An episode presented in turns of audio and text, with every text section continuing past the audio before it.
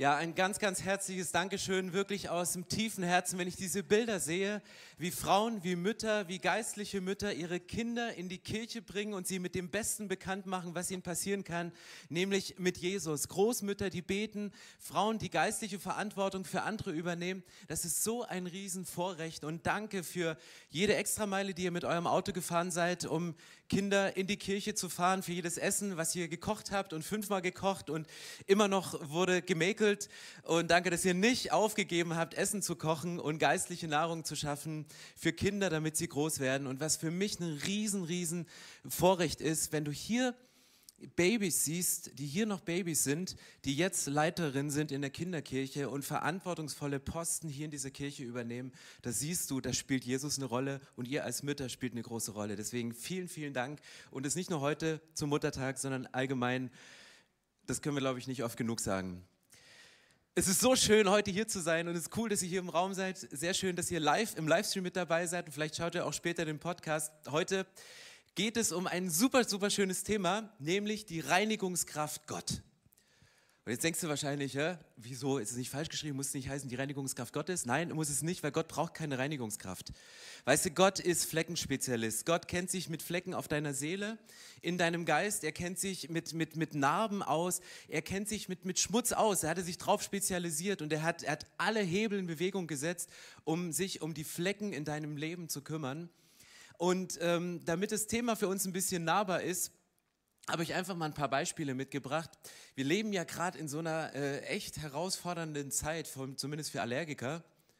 Blütenstaub, oder? Ich hasse Blütenstaub. Du gehst raus, wir haben ein weißes Auto, ne? So eine weiß-gelbe äh, Schicht drüber. Und gestern musste ich zu einer, durfte ich zu einer Hochzeit fahren und ich dachte, hey, komm, du musst dein Auto waschen, du kannst mit diesem Auto nicht hinfahren. Ich fahre morgens in die Waschanlage und weil ich so wenig Zeit hatte, bin ich tanken gefahren, habe gesehen, oh, Waschanlage kostet nicht so viel, habe ich reingestellt und dachte, in der Zeit gehe ich noch schnell zu Lidl und hole noch ein bisschen äh, Milch, weil mein Sohn angerufen hat, sein Müsli ist trocken. Und dann ähm, wollte ich effizient sein, jedenfalls äh, habe meine Milch unterm Arm, eine riesenlange Schlange und ich komme zurück hinter der Waschanlage so viele Autos. Und das kleinste Auto hatte die lauteste Hupe, der Smart, der hat gehupt. Ich habe gesagt, was mache ich jetzt? Dann bin ich vorne in die Waschanlage reingeschlichen, habe meine Milch auf dem Beifahrersitz und bin dann mit einer Entschuldigung Vollgas rausgefahren. Okay, long story short, bei der Hochzeit angekommen, super schönes Wetter. Ich komme nach der Trauung raus, denke, so ein paar Regentropfen, wieso ist mein Auto schon wieder gelb? Und ich denke so, nein, Blütenstaub, das ist so, der kommt immer wieder und du denkst, ich will irgendwann mal davon von wegkommen. Ich weiß nicht, welcher, welcher Schmutz dich am meisten nervt. Ähm, vielleicht sind es Fensterscheiben, oder? Wer ist so ein Fensterscheiben? Wer, wer, wer mag? Oder Brillengläser. Brillengläser ist auch, oder, oder Bildschirme. Also äh, so Touch, bäh, so, weißt du, ganz, ganz eklige Sachen.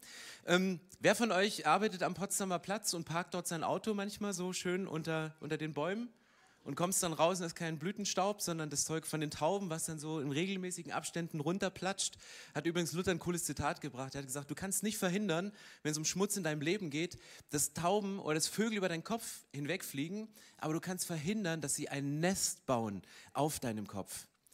Und ich glaube, das ist ein ganz, ganz, ganz, ganz weiser Satz. Manche Leute nervt es, wenn wenn Innenautos verschmutzt sind. Ne? Unser Auto ist so ein kleines Zwischenlager, zumindest der Kofferraum. Alles, was irgendwie nirgends aufgeräumt werden, kommt dahin. Ähm, Streifen der Toilette habe ich notiert hier. Das kriege ich, ich sehe die nicht, aber die sind irgendwie da und ich kriege das auch regelmäßig gesagt. Aber ich weiß nicht, welcher Schmutz dich am meisten nervt. Jetzt das, aber das Aller, Allerschlimmste, und ich weiß nicht, ob ihr das kennt, aber es ist in jeder Kirche so. Für mich ich glaube, dass Seifenspender in Kirchen manipuliert sind.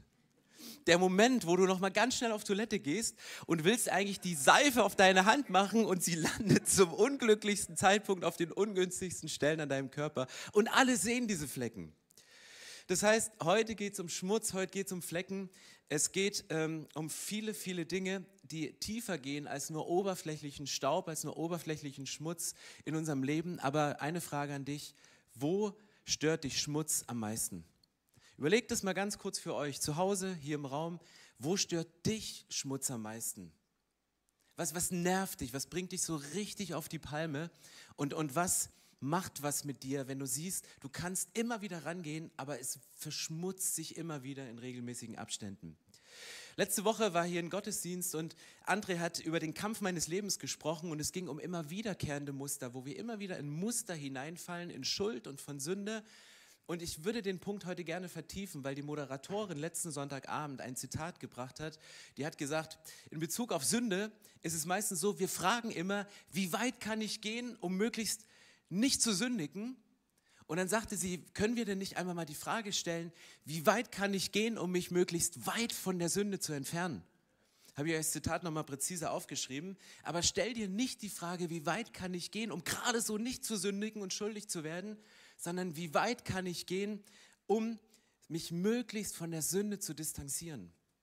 Und irgendwie hat Gott mir aufs Herz gelegt, heute das Thema nochmal zu nehmen und zu vertiefen. Also heute ist quasi Masterclass zum Thema Sünde und Vermeidung von Sünde. Warum? Ich würde den Standard heute ein bisschen erhöhen. Im Hebräerbrief, Kapitel 12, das war in dem Text für heute und ich habe das gelesen und dachte, okay, heute wird der Standard in der Bekämpfung von Schmutz in deinem eigenen Leben ein bisschen erhöht. Hier steht, Hebräer 12, bis jetzt hat euch der Kampf gegen die Sünde noch nicht das Letzte abverlangt. Ich dachte, okay, was kommt jetzt? Es ging noch nicht um Leben und Tod. Und ich denke, krass, hey, bis jetzt hat der Kampf gegen die Sünde, er spricht hier von einem Kampf gegen die Sünde, der hat euch noch nicht das Letzte abverlangt, ihr seid noch nicht an eurer Grenze, ähm, es, es geht noch nicht um Leben und Tod, ähm, und ihr seid jetzt schon mutlos, ihr seid, ihr seid jetzt schon müde, ihr, ihr könnt jetzt schon nicht mehr. Und ihr seid schon an einem Punkt, wo ihr das Gefühl habt, hey, es ist mir alles zu viel, ich, ich schaffe das gar nicht. Und ich glaube, dass Sünde und Schuld in einem ganz großen Zusammenhang steht mit deiner Berufung, mit deiner Sendung. Da werde ich zum Schluss drauf kommen, aber ich glaube, das ist der Bogen. Ich glaube, das ist der, der Punkt, warum die Bibel hier im Hebräerbrief so eine krasse Aussage bringt und sagt, hey, werdet nicht mutlos, müsst euch anfeuern. Der Kampf gegen Schuld und Sünde in deinem Leben, das ist ein Kampf um Tod und Leben. Da geht es wirklich ums Eingemachte, da geht es darum, wirklich zum Leben durchzubringen, seiner Berufung zu leben. Da geht es wirklich um, um alles und die setzen hier 100% die Karte auf alles. Und im Kontext des Hebräerbriefes geht es mega tief. Ihr könnt das ganze Kapitel mal, mal, mal lesen. Und die Bibel, ich habe immer das Gefühl, wenn wir, ich nehme, den, den Kampf gegen die Sünde hat bei mir nicht so eine hohe Priorität. Im, mal ganz ehrlich gesagt. Also so richtig eine Kampfansage gegen negative Muster. Wir nehmen es hin, ich gehe Sonntag zum Kreuz, mache einen Tausch am Kreuz, aber ich, ich kämpfe unter der Woche nicht wirklich proaktiv. Ich kämpfe mit Einflüssen, die in mein Leben kommen, wo ich merke, die sind nicht gut für mich und ich bin mir manchmal der Folgen gar nicht bewusst. Und ich glaube, in Bezug auf Sünde leben wir eine, eine Kultur der Toleranz ohne das Bewusstsein auf langfristige Folgen. Wir haben da eine Toleranz, ich habe eine hohe Sünden- Fehlertoleranz zu mir, weil ich sage, naja, ist ja nicht so schlimm was, was soll's? Aber ich glaube, dass wir, wenn wir eine Kultur der Toleranz haben mit Sachen, die wir, die der Heilige Geist uns deutlich gemacht hat, von denen wir wissen, dass sie abweichen von Gottes Standards, von denen wir wissen, dass sie Beziehungen langfristig kaputt machen, warum kämpfen wir dann nicht härter? Und was sind Folgen? Ich glaube, und das sieht man gerade, wenn du ein bisschen reinschaust in die, in die Kirchengeschichte weltweit, im Moment geht es gerade durch, durch alle Presse, dass Leiter von großen, renommierten Kirchen, die über 40, 50 Jahre Menschen begleitet haben, für sie da waren, Predigen gehalten haben, Leiter ausgebildet haben, die waren ein Segen und am Ende ihres Lebens, und da denke ich, der Teufel hat eine Langzeitstrategie, packen sie etwas aus, was sie 40 Jahre vorher verheimlicht haben. Und es killt ihren ganzen Dienst. Es katapultiert sie ins Off. Und es tut mir so weh, wenn ich das sehe. Auf der einen Seite kann ich das null gutheißen, kann ich das null tolerieren, aber an der falschen Stelle den Mund gehalten und 40 Jahre später wird dein ganzer Dienst zerschossen, wo du alles gegeben hast. Und es geht in Bezug auf Kindererziehung, in deinen Job, wie du mit Finanzen umgehst, in alle Bereiche so. Und ich glaube, wir unterschätzen manchmal die Folge von Sünde, weil wir die Augen zumachen oder den Mund nicht aufmachen vor Sachen. Und die Bibel sagt in Psalm ähm, Psalm ist in der Mitte.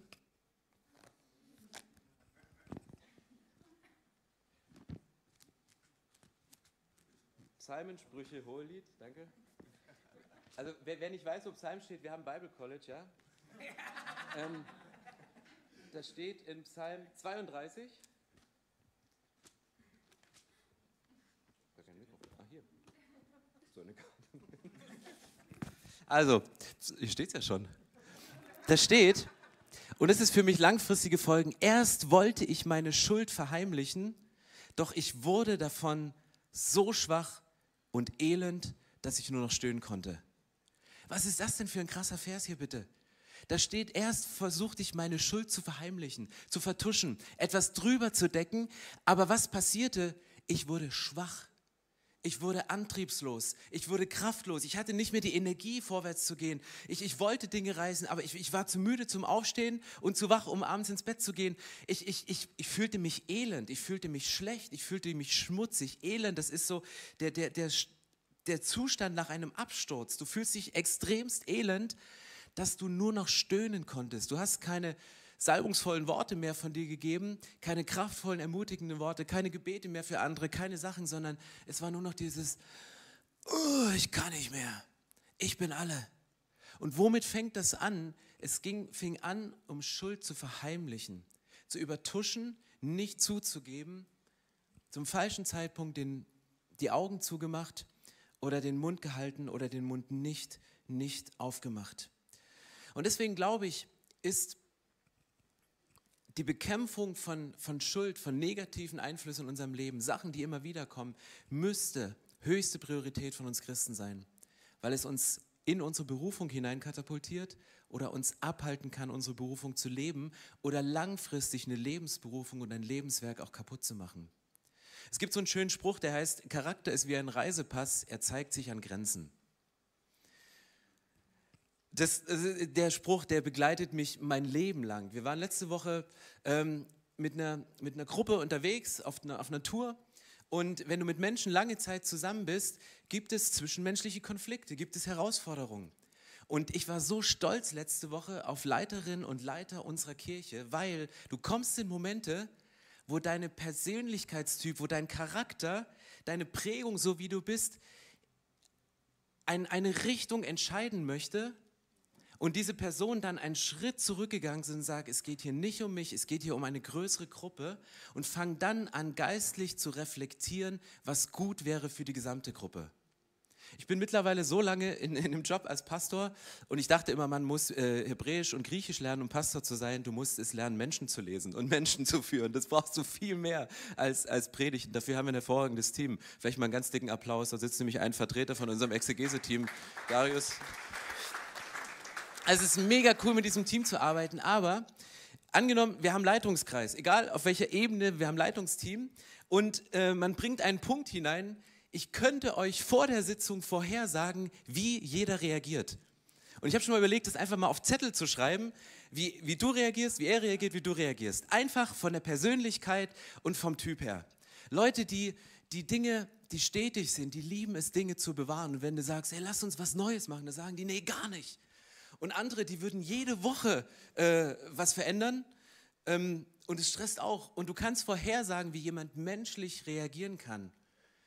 Aber geistlicher Charakter ist nicht nur unsere menschliche Persönlichkeit, sondern es kommt der Geist Gottes dazu, der uns hilft, einen Schritt zurückzugehen, die Situation zu betrachten, nicht nur für sich und von sich her zu denken, sondern für alle zu denken und zu sagen, das wäre für diese Phase jetzt das Richtige. Und wenn der, der langsamer geht und der, der schneller geht, der, der Veränderung möchte und der, der, der möglichst eine Stabilität sich wünscht, wenn die zusammenarbeiten und als geistlich reife Persönlichkeiten zusammenkommt, hey, dann kommt Gottes Charakter in dieser Entscheidung zusammen und dann ist es nicht mehr aufzuhalten. Und das ist Reife. Und ich glaube, das fängt ganz tief mit unserer Persönlichkeit an. Und unsere Persönlichkeit, die ist geprägt von Schuld. Ich will nicht sagen, dass jede Fehlentscheidung in Kirchen ähm, eine bestimmte Schuld zugrunde hat, aber ihr wisst es von euch, wenn gewisse Sachen an euch nagen und immer wieder nagen und ihr von dieser Position herauskommt und auch minderwert ist, ist, du machst, wenn du minderwertig bist, machst du dich schuldig vor Gott. Weil Gott sagt, ich habe dich geschaffen, du bist mein Sohn, du bist meine Tochter, das perfekte Meisterwerk, es gibt nichts Besseres. Und du denkst immer, hm, ich könnte mich, mich mir schon noch ein bisschen besser vorstellen. Und, und an dem Punkt ranzugehen und an so einer Grenze, wo du hineinkommst, dann mit Gott zu interagieren und weiterzugehen. Und deswegen mal eine Frage an euch oder drei Reflexionsfragen, die hier schon stehen. An welche Grenze hat Gott dich gebracht? Vielleicht heute Morgen, weil deine Kinder dir kein Muttertagsgeschenk gebracht haben und du dachtest, ja toll, noch nicht mal am Muttertag. Oder du dein Auto geputzt hast und trotzdem wieder Zwieback zwischen den Kindersitzen liegt. Also ich nehme mal oberflächliche Beispiele, ne? aber manchmal kommt es. Wo erlebst du derzeit Schmerzen? Wo merkst du, ey, es ist wie im Psalm, ich, das, das tut weh. Das tut immer wieder weh, weil ich eine Situation erlebe, weil ich ein Gefühl habe, weil was gesagt wird und ich, ich erlebe diese Schmerzen. Nimm das ernst, weil das führt uns auf den Kern von Schuld, auf den Kern von Sünde und das ist der Punkt, wo wir als Persönlichkeiten in unserem Charakter reifen können. Und deswegen ist die dritte Frage, wo darfst du in der Persönlichkeit wachsen? Wo ist die Chance, in der Persönlichkeit zu wachsen? Deswegen nur ein heiliges Leben ist ein heiles Leben.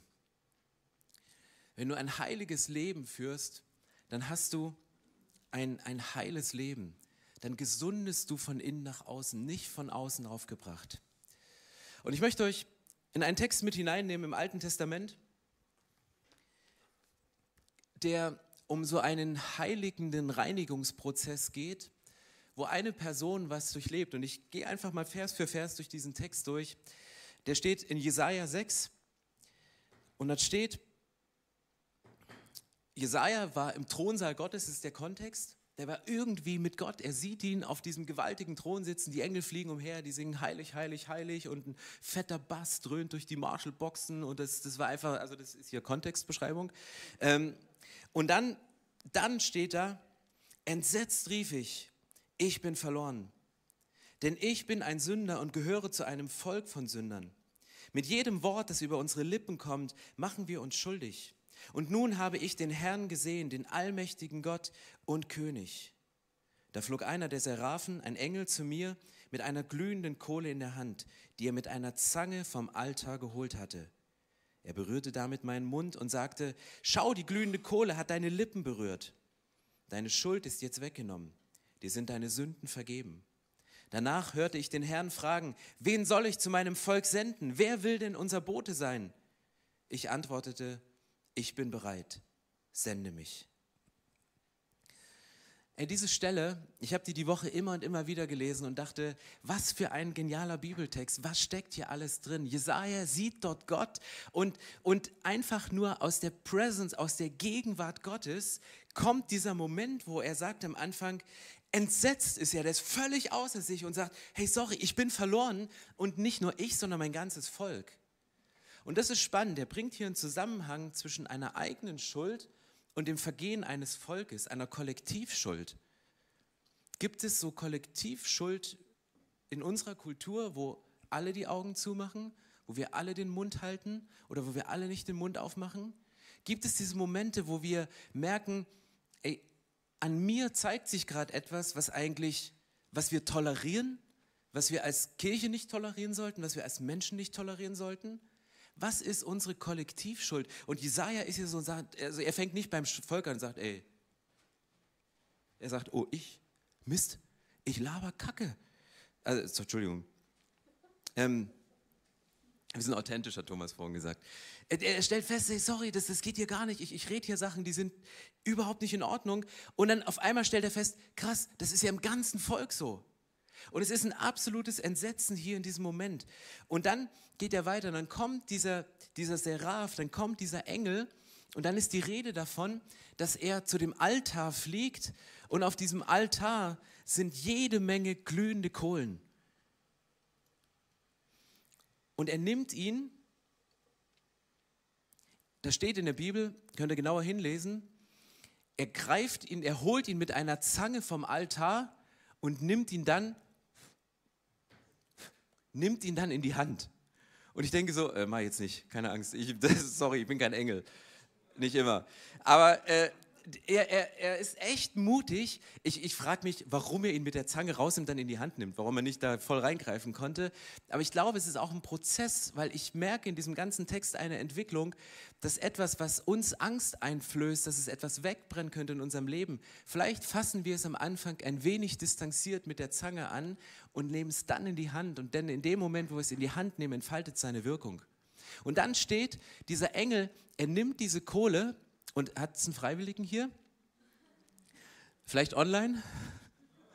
Und er nimmt diese Kohle, Feigling, und er legt, er berührt damit die Lippen von Jesaja. Und dann steht hier nicht in der Bibel, dann steht hier nicht, er schreit laut auf oder er geht in die Chirurgie und er holt sich einen Verband, er holt sich irgendwas oder die Kühlpacks schnell aus dem Froster. Nichts davon, sondern der Engel sagt ihm, ähm, oder kannst du mal ganz kurz zurückklicken? Ähm, eine, äh, zwei zurück. Da sagt er, schau, die glühende Kohle, die hat deine Lippen berührt. Ich weiß nicht, was mit Jesaja in dem Moment passiert. Irgendwie, der Engel muss ihm sagen: Ey, übrigens, hier fand gerade eine Berührung statt von etwas, was aus dem Allerheiligsten glühend von dem Altar genommen worden ist und in deinen Alltag hineintransportiert wurde durch die Hand eines Engels und sie berührt den Punkt, von dem du gerade erkannt hast, dass du schuldig geworden bist. Und dann sagt ihm der Engel, hey, schau übrigens, es ist gerade was passiert. Es ist gerade was passiert. Die glühende Kohle hat deine Lippen berührt und deine Schuld ist weggenommen. Und nicht nur deine Schuld ist weggenommen, sondern die Schuld des Volkes ist gesühnt. Und das steht hier in diesem Bibeltext. Und dann kommt für mich das Entscheidende. Und deswegen glaube ich diesen großen Zusammenhang und deswegen willkommen in der Masterclass Gottes heute im Kampf gegen Schuld und Sünde in unserem Leben, was ist die Folge von diesem Bekenntnis? Es ist eine Sendung.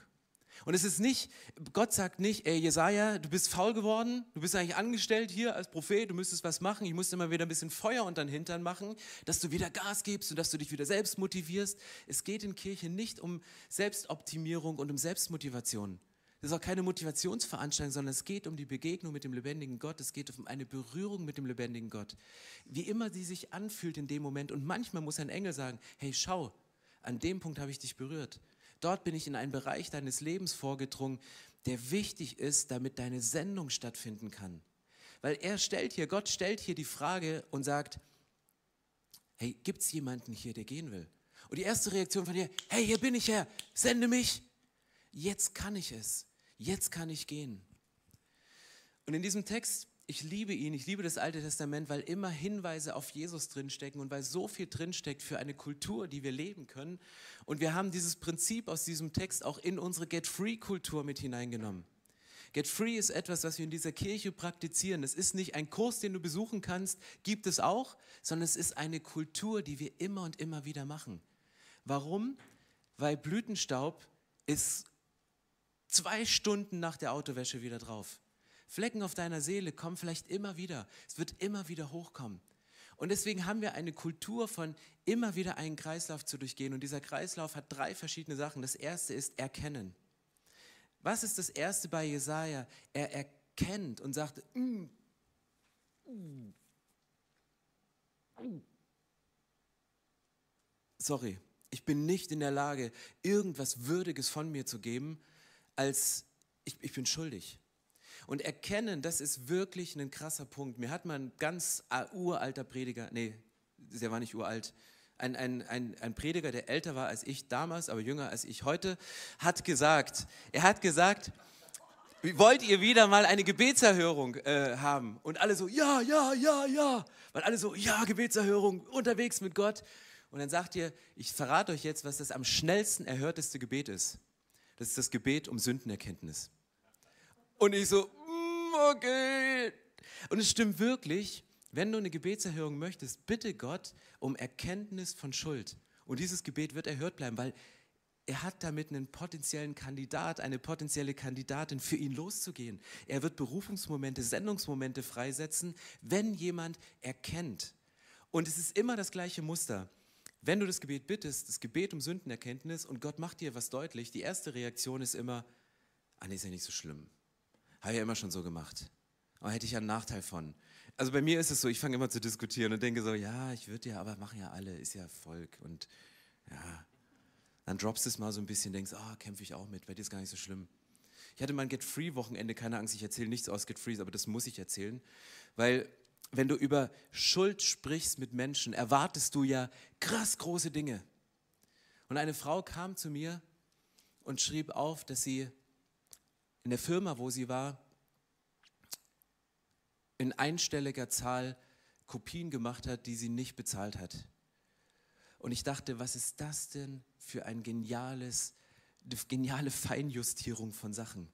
Ich habe irgendwelche großen Sachen erwischt und für sie hat es so gebrannt. Sie war so gewissenhaft, dass sie sagte, das ist eine Schuld. Ich kann hier nicht eine Kopie machen und meine drei Cent dafür nicht reintun. Ich bin schuldig geworden vor Gott. Andere würden drüber lachen und sagen, hey, hallo, bei drei Cent oder maximal 30 in der Zahl fange ich doch gar nicht erst an. Aber deswegen, Erkenntnis ist auch ganz unterschiedlich. Und manchmal lebt jemand mit Schuld und er kennt sie nicht und dann bringt es auch nichts, ihm das noch zu sagen von außen. Die Erkenntnis kommt von innen nach außen. Deswegen bitte Gott um Erkenntnis von Schuld. Und er wird mit dir anfangen, die großen Steine wegzuräumen und immer kleiner gehen. Und es macht dich immer mehr ready, sich von ihm senden zu lassen. Das zweite ist bekennen. Jesaja spricht es aus. Sprich es aus vor Menschen am Kreuz, nach diesem Gottesdienst, in deiner Kleingruppe, vor deinem Partner, vor deinen Kindern, mit deinen Eltern, was auch immer. Such die Menschen. Wenn es ausgesprochen ist, hast du die Möglichkeit, dann ist die Kraft schon mal genommen. Das ist unsere Erfahrung. Wenn wir Herausforderungen haben in, der Ehe, dann, dann wir haben die Regel, so schnell wie möglich darüber zu sprechen. Und manchmal verhindert man das Reden, weil man denkt, was soll der andere von mir denken, dass ich so denke und, und dass ich solche Gedanken habe und dass ich diese Dinge mache. In dem Moment, wo du es aussprichst, ist die Kraft schon genommen. Und Bekenntnis ist das, was an die Öffentlichkeit kommt. Und das machen viele Menschen. Und, und wir als Kirche gehen dahin, um authentisch zu leben, um Dinge zu bekennen. Nicht alles gehört auf eine Bühne, aber alles gehört ans Kreuz. Nicht alles gehört in die Öffentlichkeit, aber alles gehört vor die Füße von Jesus gelegt. Und es wird was mit dir machen. Und das Letzte ist bewegen. Erkennen, bekennen, bewegen. Wenn du anfängst, die Sachen, die du erkannt hast, ernst zu nehmen, sie aussprichst vor Gott, vor Menschen als Zeugen, dann setzt dich das frei. Und dann kommt im nächsten Augenblick kommt eine Frage von Gott, sagt er übrigens, ich brauche jemanden dafür. Ich brauche jemanden, den ich senden kann. Ich brauche jemanden dafür. Und dann bist du ready und sagst, hey, hier bin ich. Weil die Bereitschaft zu bekennen ist die Voraussetzung, um etwas zu bewegen. Die Bereitschaft zu bekennen ist die Voraussetzung, um etwas zu bewegen. Und ich weiß nicht, wie es euch heute geht, heute Morgen. Ob ihr noch oder ob ihr bei Psalm 23 steht und sagt, krass, ich, ich bin antriebslos geworden, ich bin, bin schwach, ich, ich kann gerade nicht. Und der Kampf gegen Schuld, der hat mich die letzte Kraft gekostet. Und, und vielleicht hast du mit jemandem über deine Schuld gesprochen und hast es bekannt. Und er hat dich verurteilt oder verlassen, weil er das nie von dir erwartet hätte. Und das ist für dich ein Kampf, vielleicht ein Kampf für Leben und Tod. Aber Gott fordert uns heute raus, um zu sagen, hey, lasst uns weiterkämpfen, um diesen geraden Weg zu gehen. In unseren vier Symbolen gibt es das zweite Symbol und es hat so eine Weggabelung. Und für mich ist dieser Pfeil nach oben, ist der Weg beständig in die Berufung, Berufung, Berufung, Berufung. Und ich frage mich ständig, Gott, was ist meine Berufung jetzt? Ich frage mich auch jedes Jahr selbst, bin ich noch Pastor dieser Kirche? Traust du mir noch zu, Leiter zu sein? Oder gibt es jemanden, der nachgewachsen ist, der das viel besser kann? Bin ich vielleicht Wachstumshindernis? Bin ich aus der Berufung rausgegangen, weil ich Fehler gemacht habe, Fehlentscheidungen getroffen habe. Und ich stelle diese Frage immer wieder, weil ich möchte nicht an einem Job festhalten und verbeamteter Pastor sein, sondern ich möchte ein berufener Pastor sein, der von Gott gesagt bekommt, hey, geh ein Jahr, geh noch ein Jahr, geh noch ein Stück weiter. Und es ist immer wieder dieser zweite Punkt, zu sagen, hey, richte dich aus, lauf in Richtung deiner Berufung, geh diese Berufung und geh hin im vollen Bewusstsein, und da sind wir authentisch genug als Kirche, dass wir nicht unfehlbar sind. Und immer wieder mal links, mal rechts, mal in Taten, mal in Gedanken, mal in Gefühlen abzweigen und uns an Punkten wiederfinden, wo wir sagen, hey, warum bin ich denn so kraftlos? Warum fehlt mir die Vollmacht? Warum fehlt mir die Autorität? Und dann bittest du Gott um Sündenerkenntnis, dann sprichst du es aus und auf einmal kommt wieder was in Bewegung in deinem Leben. Und es gibt zwei Sachen, die uns bewegen. Das eine ist das Herz, ist die Liebe von Jesus. Und es ist die Liebe von Jesus zu Menschen, die mich immer wieder aufstehen lässt und zu sagen, predige Jesus, der auf diese Welt gekommen ist und der am Kreuz für die Schuld gestorben ist.